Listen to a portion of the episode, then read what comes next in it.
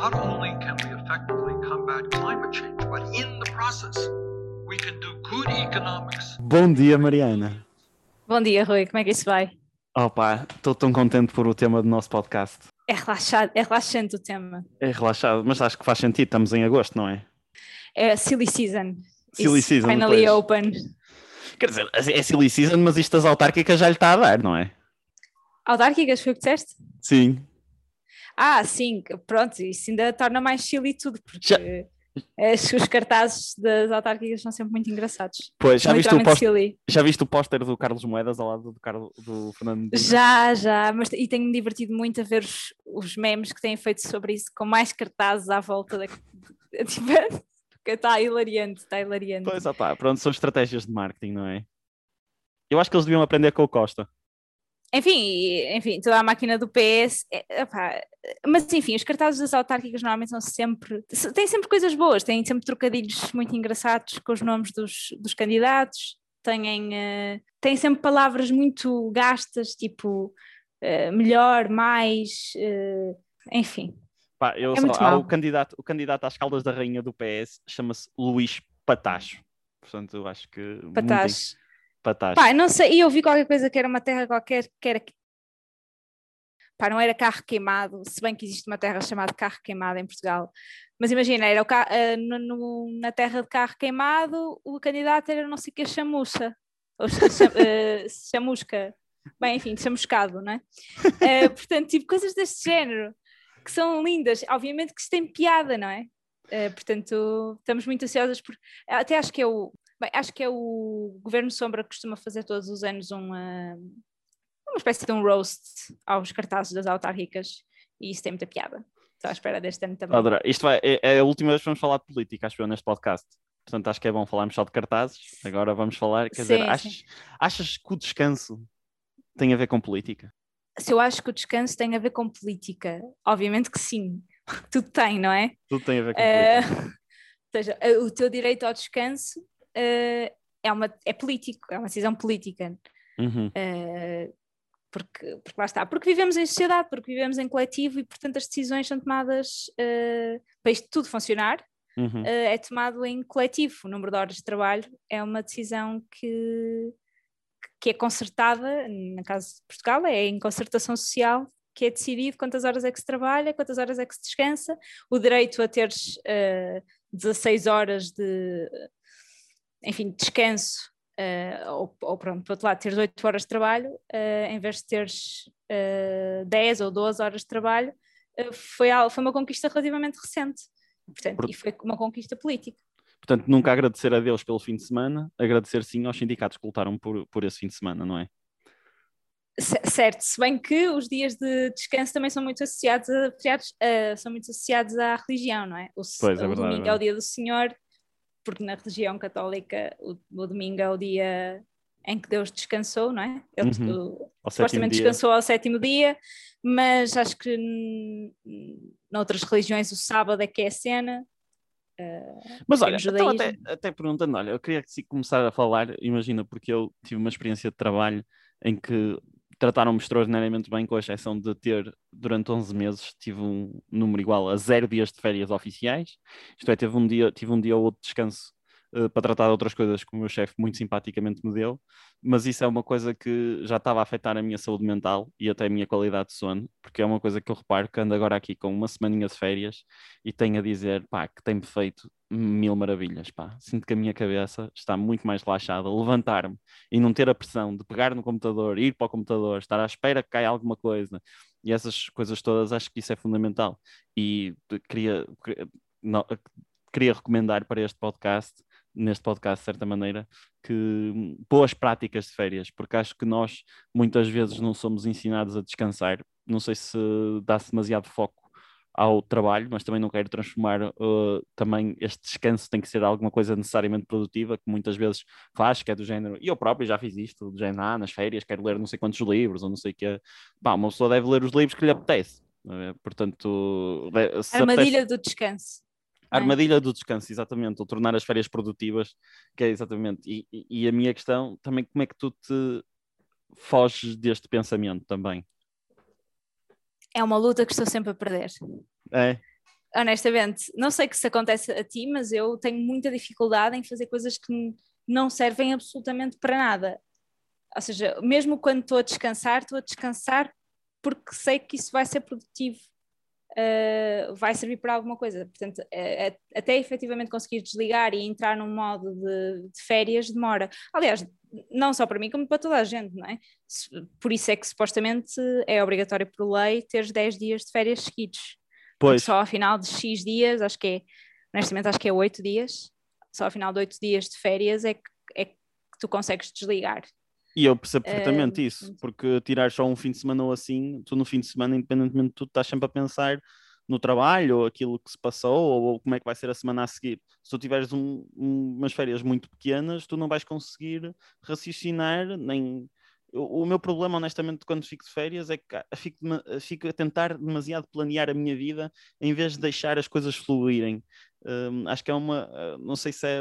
Fica a pensar muito muito introspectivo e para entrar num. Aliás, eu no outro dia até foi, uh, por acaso, vou reler um livro, que desde já recomendo, que é Náusea de Sartre, e uma coisa muito engraçada que eu já não li há imenso tempo, já não, eu já desde, pai, desde que entrei no mestrado, pelo menos, tenho dedicado mais ao cinema, pelo menos, e não tenho lido nada. E uma sensação que eu tive foi mesmo engraçada, estava, até foi para a vacinação, estava à espera, porque a minha vacinação era às 11 e tal, mas fui lá às 10 porque fui levar uma amiga minha primeiro, e estava sentado debaixo de uma árvore a ler um bocadinho da náusea. Honestamente, não li muito, li para aí cinco páginas ou o que foi. Mas imagina, de certa maneira, como eu estava com a minha cabeça ocupada naquilo que eu estava a ler, senti o meu cérebro a descansar. Portanto, e, hum, mas também sim. eu acho que tem muito a ver com o tipo de, de, leitura que uma pessoa depois faz, porque eu já vi, já li livros que uma pessoa está ali e está mais, mais a, a gastar uh, neurónios porque tem que ser leitor. Ainda por cima eu já li o livro, portanto já sei o, é, o, qual é a história e o que se passa e quais são os temas, e também o Sartre é um gajo que eu domino bastante bem, hum, que isso ajuda. Portanto, acho que uma boa prática de férias, se eu tivesse aqui a dizer, se calhar, é ler coisas que uma pessoa já se sinta confortável. Que uma pessoa não tenha, não tenha necessariamente aquele pensamento de género, aí tem que ler este autor que nunca li e entrar numa coisa mega complicada.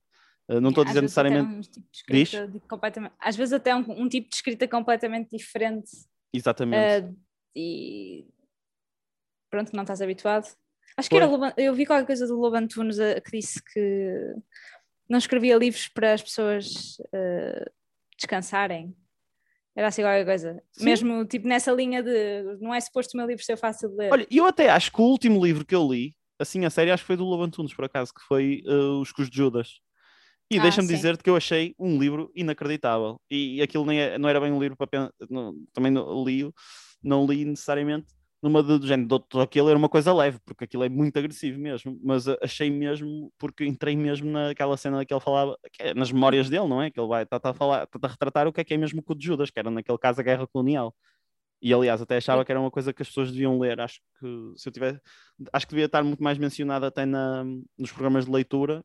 Uh, não, não que eu acho que deva haver livros obrigatórios, mas pelo menos a menção, porque acho que é um retrato em primeira mão da guerra colonial e acho que é uma coisa que muitas vezes nós nos esquecemos de discutir. Portanto, se eu tivesse aqui a fazer outra recomendação de livro, seria claramente Os Cus de Judas. Achas que é um retrato que faz justiça à, à guerra, à, ao que foi a guerra? Faz, uh... faz. Imagina, já não te consigo dizer efetivamente qual é que são. Tipo, imagina, os detalhes do livro. Pá, honestamente, eu tenho memórias do livro e, e a questão é mesmo essa. Não sei se posso estar a confundir, mas a verdade é que ele era uh, médico. E uma coisa que eu acho que ele faz, fazia no livro muito bem era descrever aqueles tempos de solidão no meio da mata, uh, a tratar de pessoas e depois a própria, o próprio confronto com os negros, o, a, a própria relação que ele tinha com as pessoas, as saudades de quando estava lá, de certas memórias, certos cheiros e sons e comida que fazia lembrar-lhe de casa. Um, aliás, até acho que existe um, um, um, livro qualquer, acho que são as cartas que o Lobo Antunes escrevia à mulher, e acho que até existe um filme também relacionado com isso, e acho que faz jus mesmo porque é uma espécie de livro que uma pessoa, mais do que historicamente retratar do género, ah, a UPA fez um ataque a, sei lá, uma sanzala e depois a UPA transformou-se no MPLA e depois os, as tropas portuguesas invadiram. Acho que é um retrato pessoal e literário de alguém que viveu a guerra em primeira mão. E acho que é uma coisa que também, é, é também se nós formos a pensar assim, porque é que o Diário de Anne Frank tem tanto, tem tanto impacto? Porque é muito as pessoas, para perceberem o que é que é o Holocausto, tu dizeres, ah, morreram não sei quantos milhões de, de judeus em câmaras de gás.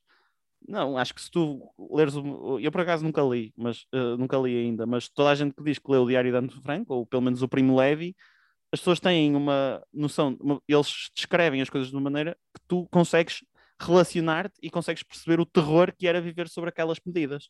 Eu acho que é exatamente Uhum. como quando tu ouves eh, relatos de histórias do, de como é que era a ditadura. É muito fácil dizer, ah, na ditadura torturavam pessoas. Mas depois, quando tu começas a ler livros, a ouvir histórias, a ouvir pessoas em primeira mão a contar-te aquilo que passaram por isso, acho que tu consegues tirar uma maior relação com elas. Sim, até, até estamos a fazer um bocado ao tema, mas até é por isso que, que a distância de, de- eventos desta magnitude, como, como é o caso da ditadura e, o 25 de Abril, eh, ao passarmos várias gerações daí, Uhum. eh, o medo de, de termos esses relatos em primeira mão e desses relatos serem menos acessíveis Uhum. eh, às pessoas que possa gerar uma distância tal que depois não seja relacionável as- e as pessoas não deixem de ter noção do que é que efetivamente aconteceu. Ah, Já Exatamente. agora, não é? Já essa, às vezes eh, já se houve coisas inacreditáveis que, que mostram que não, é- que, não existia, que não há mesmo esse, esse contacto, que já, já passaram mesmo muitos anos e, eh, e há pessoas que, pronto, há muita gente que, adultos que já nasceram em liberdade, não é? portanto não têm essa noção. Eh, nós ainda temos os relatos dos nossos pais, dos nossos avós, e isso faz toda a Acho diferença. que uma coisa que nós temos é que ainda temos um membro da família que esteve na guerra, ou que sabemos que esteve na guerra, e acho que isso também Sim, tem, sim. tem Toda a algum- gente tem alguém que esteve na guerra, não é? Então eh, temos esse relato. Mas olha, conta-me do livro que tu tens aí, também que tu me mostraste no início. Pá, quando, quando falaste, quando começamos a falar sobre falar de, de- do descanso e das férias e de agosto e, e assim, eu lembro-me logo deste livro eh, que chama-se O Direito à Preguiça, é do Paul. Estamos a sentir muito professor Marcelo. Aqui de género a recomendar ah, livros sim, e mas, tal. mas aí eu teria que ter um monte de livros que não li. Não Este é? li, este li. Eh, e é só um. Pronto, é o direito à preguiça. É uma, opá, se começares a procurar deste tipo de livros sobre direito à preguiça, direito ao ócio, eh, coisas relacionadas com basicamente porque é que eh, devemos parar e, e- e que estamos e esta cultura de produtividade e de produção e de constante bem, nem é só produção, é tipo super produção que, que até vai para além das necessidades eh, reais eh, Uhum. e das necessidades produtivas portanto acaba, às vezes começa a ser uma produção que é completamente não produtiva eh, e está à escala macro eh, dos países e das indústrias como à escala micro do indivíduo eh, e da forma como nós montamos o nosso dia a dia e a nossa vida. Eh, se começares a, a, à procura deste tipo de livros, eles basicamente dizem todos o mesmo, mas são muito interessantes. Basicamente hum, explicam porque é que o ócio e a- o, o parar eh, e, os, e o ter direito à preguiça e, e a- é uma preguiça não produtiva eh, faz parte, é tipo um elemento base da vida Uhum. e como nos últimos anos eh, se glorificou de tal forma o trabalho que, ehm, que se subverteu efetivamente o que é que é a vida e o que é que, o que, é que deve ser eh, a vida, ou porque é que estamos aqui, né? no Uhum. final do dia, tipo a resposta à, à pergunta mais importante, eh, que é para que é que isto tudo serve?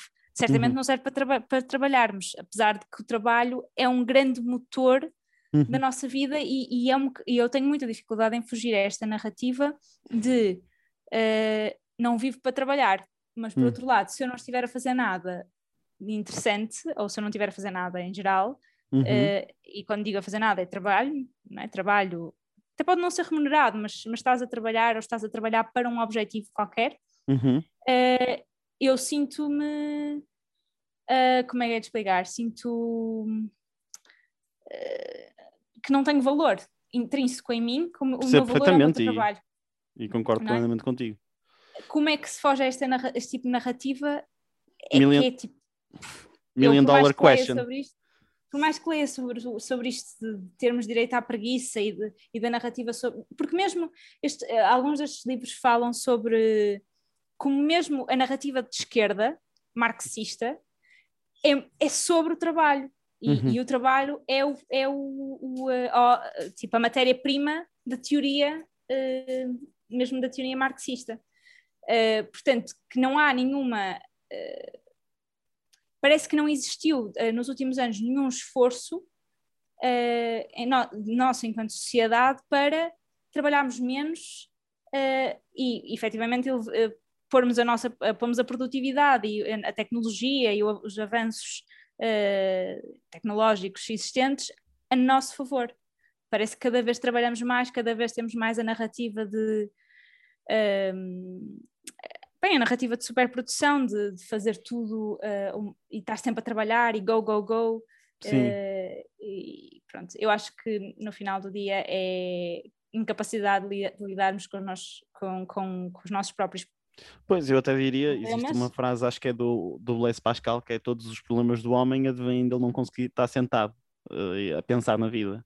Ou, porque Exato. a questão é mesmo essa, é que nós, eu acho que o trabalho, muitas vezes, além de haver, uh, mais, além do que pensar que tudo o que tu descreveste é sintomas de uma sociedade capitalista, porque acho que capitalista é em exagero, a questão é mesmo essa, é que as métricas estão todas viradas para crescimento, estão todas viradas para, e, e essa métrica de crescimento depois é virada para nós próprios.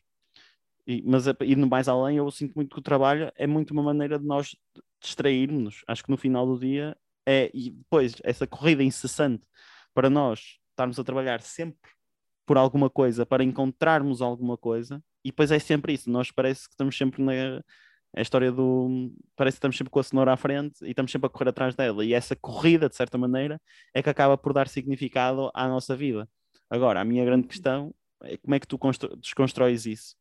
Honestamente, eu acho mesmo difícil, também porque tu depois tens uma coisa muito interessante que eu próprio tenho andado a pensar muito na minha relação com o dinheiro, e aí é que está, o trabalho, porque é que uma pessoa trabalha para sustentar, para depois ter dinheiro para poder ter o quê? Liberdade. E aí é que está a grande questão. Eu acho que no final do dia eu tenho pensado muito sobre isto, sobre o que é que é dinheiro, porque é que eu preciso de dinheiro, porque é que. que é mesmo isso, gostas de ter dinheiro para ter liberdade. E a grande questão é que uh, tu depois existe a velha, a velha falsa promessa ou o paradoxo, que é aquelas pessoas que trabalham tanto que depois têm o dinheiro para ter liberdade, só que depois não têm liberdade própria. Só que, e eu até digo isto agora felizmente, é que nós já estamos num nível de desenvolvimento a que a partir de certa altura nós quase que chegamos quase à conclusão que do género, ok, eu já tenho alguma liberdade, já tenho algum dinheiro, e a verdade é que nós vivemos numa sociedade desenvolvida, em que obviamente não temos as melhores condições económicas, estamos sempre a falar sobre isso, mas não é o mesmo de há 50, 500 anos, e então o que acontece é que nós quase que uh, nos mentimos a nós mesmos e continuamos sempre a correr por mais, sem saber qual é que é o limite, porque eu acho isto até uma questão que eu faço muita gente, e que eu próprio faço a mim mesmo, que é quanto é que é suficiente? Quanto dinheiro é que tu has de ter para, para parar? Ou quais são as condições de vida ideais que tu dirias, ó oh, eu vou deixar de trabalhar? E embora existam aqueles movimentos FIRE e não sei o quê, de uma pessoa se reformar antecipadamente e isso tudo, um, mesmo as pessoas que, diz, que, dizem isso, eu acho que na realidade é só para ter uma segurança que podem fazer aquilo que querem, porque na realidade tu vais continuar a trabalhar. E para, no final do dia, o que é que acontece? O lazer que antigamente era considerado uma cena no tempo dos romanos, principalmente, até nos tempos da Grécia Antiga, era considerada o ócio, era, o, era a divindade em nós, era de certa maneira essa juntar-nos aos deuses, eh, basicamente, quando estávamos a usufruir desses prazeres. Agora até existe, até, até vi um post do LinkedIn, mais um dia também tinha que ser nesta rede social, não é? que é mesmo isso, as pessoas, as pessoas às vezes já têm sentimento de culpa por estarem a tirar férias, porque ou não estão a trabalhar, ou porque não estão a ganhar dinheiro, ou porque não estão a avançar com a sua vida. E isso é uma coisa que, agora também, pegando no ponto no final, que é, o que, para que é que serve o descanso? No final do dia é uma questão de saúde mental, porque a verdade é que eu sinto, eu próprio senti, como eu estava imenso tempo a trabalhar, obviamente que eu não tinha tempo para, para a minha vida, isto é, para pensar no que é que estava a fazer, de, tinha, tinha sempre horários sempre muito restritos e não tinha tempo para eu próprio pensar sobre, sobre a minha saúde mental. E eu noto já, até a nível de descanso e de sono e dessas coisas todas, E não sei, é se no final do dia nós caímos na própria armadilha do capitalismo, que é estamos a discutir saúde mental, porquê? Porque se as pessoas forem mais saudáveis mentalmente, depois conseguem ser mais produtivas. Portanto, não Exato. sei se é, o, des o descanso não é um fim em si mesmo, é um fim para mais trabalho. Para mais, mais trabalho. Exatamente. Aliás, até uh, o que eu acho engraçado, até quando se fala, por exemplo, da, da, da four hour, four day work week, que é passamos a trabalhar só quatro dias por semana, os grandes argumentos que apresentam é que as pessoas até são mais produtivas. Acho que sim, sim. Não precisa, eh, isto é, não sei porque é que nunca se porque é que nunca seja, se não estamos a ter o debate, não estamos a ter o debate de uh, estamos a ter uma queremos uh, queremos uma sociedade que tipo de sociedade é que queremos? Exatamente. É uma sociedade para trabalhar, são, queremos criar, uh, pessoa, queremos educar pessoas para serem trabalhadores, uhum. uh, ou queremos ter uma sociedade para, uh, em que se trabalha aquilo que é necessário trabalhar para que, para que a sociedade funcione e para que tudo esteja bem, e o resto do tempo é efetivamente aquilo que é a vida, que, é, que não é o trabalho, é o, é o lazer. Uh, parece que esse trade-off deixou de existir e até isso até pá, não sei se no, no, fim do dia não, não, não mexe até com os próprios modelos económicos de, de escolha do, de, entre lazer e trabalho, uhum. uh, uh, porque na verdade o, o, lazer é uma coisa que cada vez menos é valorizada, porque há esse, esse, essa glorificação de, do trabalho Uh, e aliás, até acho que é por isso que o debate de soluções como o rendimento básico e incondicional não são muito exploradas, uhum. pelas, mesmo pela própria esquerda. Existem alguns movimentos que falam sobre o rendimento básico e incondicional, mas uh, que eu acho que é o verdadeiro debate. Eu não sei se, ou seja, eu tenho muitas dúvidas sobre o rendimento básico e incondicional, uhum. tenho muitas, muitas dúvidas, até porque acho que está pouco debatido uhum. uh, e porque há poucos estudos sobre o assunto e há poucas experiências uh, feitas Feita, internacionalmente. Sim. Portanto, é um bocadinho difícil de perceber se de facto funcionaria ou não, uh, mas parece que nem sequer ter o debate porque, porque não é para aí que estamos a caminhar, não estamos a caminhar para uma sociedade onde se trabalha menos, estamos a, a caminhar para uma sociedade onde estamos a ter outras lutas, que é mais justiça, mais acesso a serviços públicos, uhum. mais redistribuição de, de riqueza, mas depois para quê? Uh, acho que é o final, no final do dia este, este, debate acaba demasiado cedo, que é, o objetivo é uh, termos uma sociedade onde se trabalhe menos e se viva mais. E, uh, e pronto, acho, acho que é isso. Não, Mas queria acho... fazer uma pergunta. Ah, sim, diz, diz.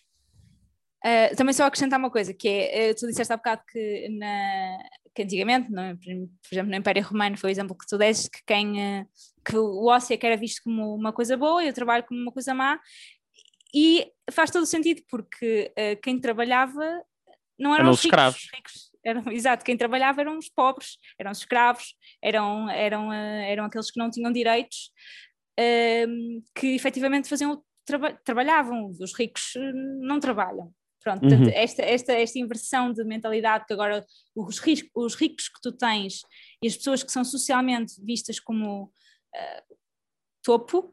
são, uh, são os empreendedores, os, os self-made men, os hustlers. Uh, e os que trabalham, que acordam às 5 da manhã, até há um livro e todo um, movimento à volta disso, de acordar-se às 5 da manhã e seres mega produtivo o dia todo, e enfim, há toda uma cena que é o 5 a.m. Club, acho que é assim que se chama. Até um Mas, a minha pergunta é o 5 a.m. Club, como se não fosse tipo completamente doente acordado às 5 da manhã. uh, é porque se acordas às 5 da manhã tens que te editar tipo às 8 da noite, o que quer dizer que não tens vida em família sequer, não é? Portanto, uh, bem, uhum. enfim, há todo um debate sobre isto. Um, e até te isolas mais, porque às 5 da manhã não há ninguém, não é? Não existe, as pessoas estão a dormir. Mas pronto, ok, continuando e recapitulando, a minha pergunta era: tu falaste em uh, exagero capitalista, uhum. uh, ou seja, que existe de facto um, um que estamos aí longe demais uh, no capitalismo e que, e que portanto, a minha pergunta é: achas que com uma sociedade menos capitalista ou com um capitalista mais fofinho, um capitalismo mais fofinho, uh, a coisa ia ao sítio, é? A pergunta tem rasteira, obviamente. Para mim, não considero que essa pergunta esteja rasteira, porque eu sou claramente uma pessoa que acredita que o capitalismo pode ser reformado e o capitalismo pode ser ético. A minha grande questão neste momento, com, é, daí, e eu acho que é o capitalismo que nos permite uh, ter estas discussões, porque olhando para os dados históricos, eu acho que é o que é que o capitalismo moderno nos deu? Nós, nos últimos 150 anos, tivemos dos maiores crescimentos económicos e o que é que esse crescimento económico veio, veio, veio dar? Veio dar exatamente saúde às pessoas, a esperança média de vida aumentou, os níveis de escolaridade aumentaram, portanto, e eu acho que isso foi por causa do, do, do, capital, do capitalismo que se iniciou nos, um bocado na Inglaterra com a Revolução Industrial e depois se alastrou pelo, pelo mundo todo. Claro que se alastrou sempre com vantagens para os, partidos, para os países mais ricos, mas aí, aí já começamos a entrar naquele capitalismo uh, selvagem mesmo da lei do mais forte. Uh, e isso aí é que eu não concordo. Eu acho que se no capitalismo eh, nós tivermos estas, estas, discussões saudáveis de internalizar questões como alterações climáticas, de internalizar questões como o direito ao descanso, de acabar com as métricas de que nós temos de estar sempre a crescer, que isso que interessa, um, aí nós podemos efetivamente começar a ter as discussões mais profundas, que é, gente, para que é que nós queremos tantos bens de consumo?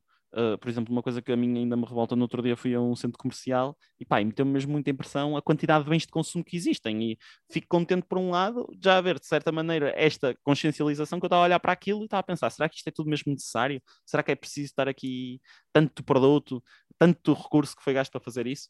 Só que agora, por outro lado também, e isso é o grande problema do... é o grande problema de nós termos este tipo de discussões, é que vai haver muita gente que, se nós começarmos a pensar assim e a consumir menos, que uh, vai diminuir. Isto é, as pessoas vão perder empregos. Basta pensar no que aconteceu durante a, pandemia, durante a pandemia que é consu o consumo diminui, portanto, como o consumo diminui, há certos empregos que estão alicerçados nesse super consumo, e então é difícil fazer a discussão porque as pessoas dizem que querem é, é trabalhar. Tal como quando estás a fazer a transição climática, um, aqueles gajos que votam no, nos partidos que defendem os interesses do óleo, do óleo, não é do óleo, do petróleo. Porquê? Porque se tu começares a fechar as refinarias e essas questões todas, eles vão perder o emprego. Portanto, eles voltam nos partidos. Isto é, eu estou a falar especificamente nos Estados Unidos, que eles voltam, por exemplo, no Trump e na, nos republicanos que defendem muito esses, esses, esses meios tradicionais. Pá, no final do dia. Essa transição é, é, exatamente para isso, por isso é que se chama transição climática, eh, transição, ou seja, o Green New Deal Sim. nos Estados Unidos. Uh, eu não sei, não sei como é que se chama o europeu, mas também é. Eu acho que também tem um nome parecido. Que, é um nome parecido com o Green New Deal. Uhum. Uh, mas, ou seja, tem tudo. Uh, a ideia é uh, não deixar as pessoas desses setores sem apoio. Haver uma, uma, uma, uma mudança, uma, uma transição de, desses, desses postos de trabalho para outros postos de trabalho mais que se encaixem no novo modelo económico de combate às alterações climáticas. Achas que deve, eu acho é que deve haver uma transição uh, no fogo. No, uh, a questão é que no final do dia se calhar está tudo mesmo, mesmo, ligado e se calhar eu não me importava de viver numa sociedade em que houvesse mais descanso e esse trade-off seria, por exemplo, receber menos salário. Ou, porque eu acho que o grande problema, acho que estes problemas são coisas que estão sempre relacionadas, que é o problema é nós queremos exigir sempre mais de nós mesmos, então produzimos mais, consumimos mais e se nós conseguirmos retirar-nos e pôr, dar um passinho atrás e não andar nesta máquina, eu penso industrial mesmo, sempre acelerada para a frente, acho que vamos ter, vamos, podemos, quer por um lado reduzir o consumo, quer depois também ter uma vida mais relaxada. Eu estou a parecer um bocado, estou a pensar daqueles gurus, estás a ver todos, uh, meditação pois, e não sei o quê. O, o, problema é quando tu não tens, lá está, comida na mesa uh, e não tens uh,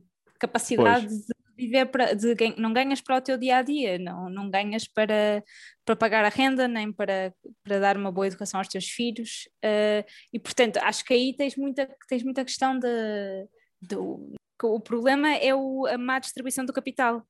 Porque não é? tu não, tu Parece que acabámos a discutir política, Mariana. Pá, é um bocado impossível, é um uh, mas, mas só acabar o raciocínio que é tu não consegues enriquecer com rendimentos de trabalho, ponto.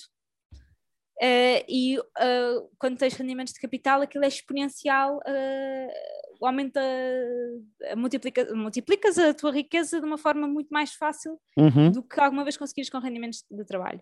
É uma discussão de, de, justiça fiscal e de redistribuição que pode ficar para outra altura. Mas... É o que é. Portanto, olha, recomendações para os dias de férias, Mariana. Ah, posso recomendar este Direito à Preguiça. é um, é um, um livro pá, pequenino, uh, Maralinho, uh, é da Antígona. Sim. E, uh, e é muito bom. Olha, a minha recomendação para esta semana pode ser, acho que nunca recomendei aqui Sartre, e acho que vou recomendar aqui a Náusea, porque acho que é um excelente livro, adoro o Sartre, e espero só Uma que... leitura leve, portanto, para agosto.